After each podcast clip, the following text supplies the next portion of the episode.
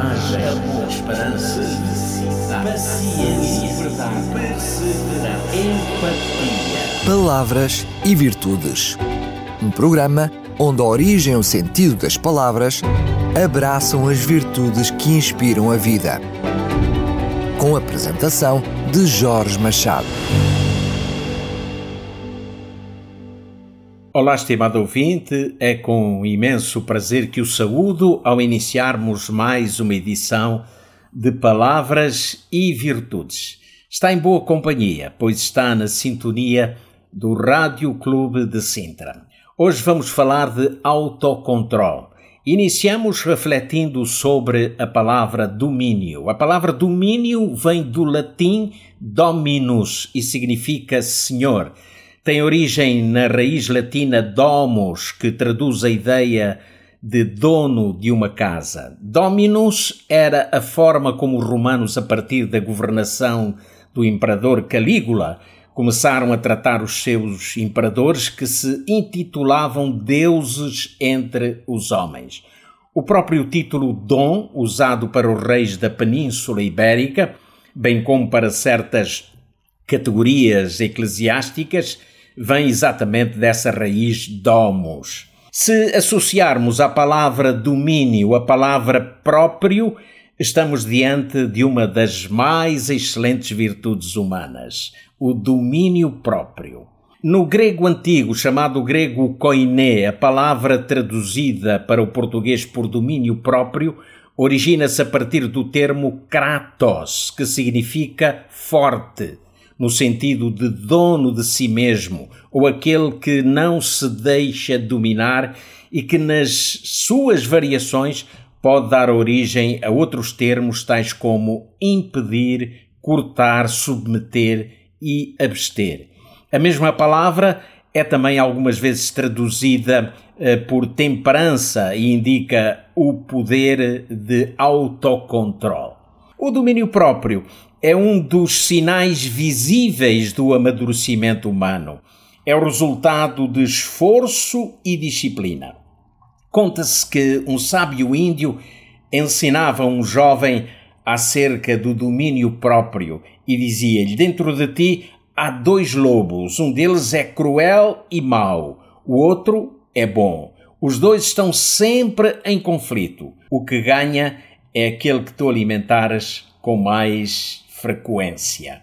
Quantas vezes precisamos de exercer o domínio de nós mesmos nos mais diversos contextos, como por exemplo, não ficar ofendido ou não responder a provocações, e mais não gastar além do que se pode gastar, não falar mais do que se sabe ou do que convém, mas também eh, no comer, no beber e ainda na prática de tantas outras experiências da vida.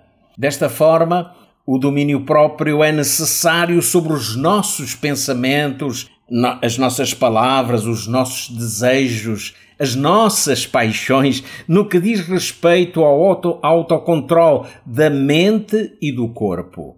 Há pessoas que não, não conseguem dominar os seus sentimentos, os seus apetites, e assim tornam-se escravas e acabam até por vezes por sofrer consequências disso mesmo. Para além de tudo aquilo que com maior ou menor custo conseguimos controlar, existem outras coisas que fazem parte do nosso cotidiano que não contamos com elas, nem nada fizemos para as criar, mas que inevitavelmente nos podem atingir. E quando nos atingem, podem provocar invariavelmente algum desânimo ou outros sentimentos excessivos. Perante isso, Pode-se perder o autocontrole, desencadeando-se reações impróprias, seja de desespero, seja de agressividade, seja de violência verbal ou, e um outro sem número de comportamentos. É aqui que conseguimos perceber se temos ou não o tal domínio próprio. Na versão grega do Antigo Testamento, conhecida como a Septuaginta, a ideia de domínio próprio aparece pela primeira vez para se referir ao equilíbrio emocional do patriarca José quando do encontro com os seus irmãos no Egito, tal como a narrativa do livro de Gênesis. Ali é referido que José conteve-se ou teve de se dominar para não se dar a conhecer aos seus irmãos. Aliás, a vida de José é um dos maiores exemplos de domínio próprio que encontramos em toda a Bíblia. No mesmo livro, faz-se referência à atitude de José perante os assédios da esposa de Potifar, o chefe da casa de Faraó.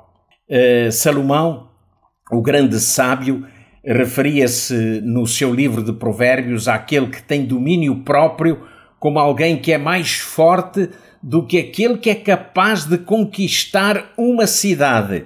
Já no Novo Testamento, uh, Jesus Cristo apresenta-se como o maior exemplo de alguém que possui essa admirável virtude, o domínio próprio.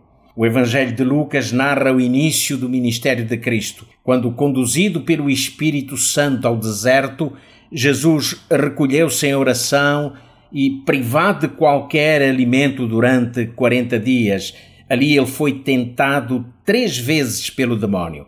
Embora com fome humanamente enfraquecido, Jesus Cristo resistiu usando como arma a palavra de Deus.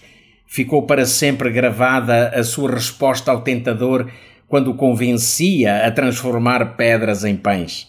Não só de pão vive o homem, mas de toda a palavra que sai da boca de Deus encontramos alguns exemplos de domínio próprio nas epístolas de Paulo. Ao fazer uma analogia entre a disciplina física de um atleta e a disciplina espiritual do cristão, ele dizia: Todos os que competem no estádio submetem-se a um treinamento rigoroso para obter uma coroa que logo parece. Mas nós o fazemos para ganhar uma coroa que dura para sempre. Pois é, estimado ouvinte, quando o mesmo apóstolo apresenta na sua Epístola aos Gálatas uma vasta lista de virtudes às quais chamou de fruto do Espírito, facilmente percebemos que cada uma dessas virtudes pertence a Deus e por ele são doadas, podendo ser então desenvolvidas na vida, na vida humana. A última da lista de Paulo, a última dessas virtudes, é o domínio próprio que, como vimos, expressa a ação de se exercer o controle sobre si mesmo, submetendo os maus desejos em lugar de ser submetido por eles. No entanto, o domínio próprio, segundo a concepção bíblica, é bem mais abrangente do que apenas o autocontrole ou o controle dos maus desejos. Na verdade, o domínio próprio não tem influência apenas sobre o que não devemos fazer, mas também sobre aquilo que é nosso dever realizar e que em nossa vontade muitas vezes relutamos. Isto pode significar que ter domínio próprio é também possuir o poder que nos leva a uma ação inversa àquela para a qual muitas vezes nos inclinamos.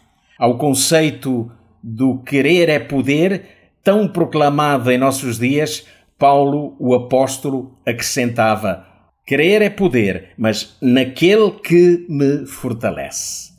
Na luta pela submissão do egocentrismo que leva à perda do domínio próprio, podemos contar com alguém ao nosso lado que nos encorajará e fortalecerá nos momentos em que eh, tomar decisões e querer ficar do lado certo poderá parecer mais difícil.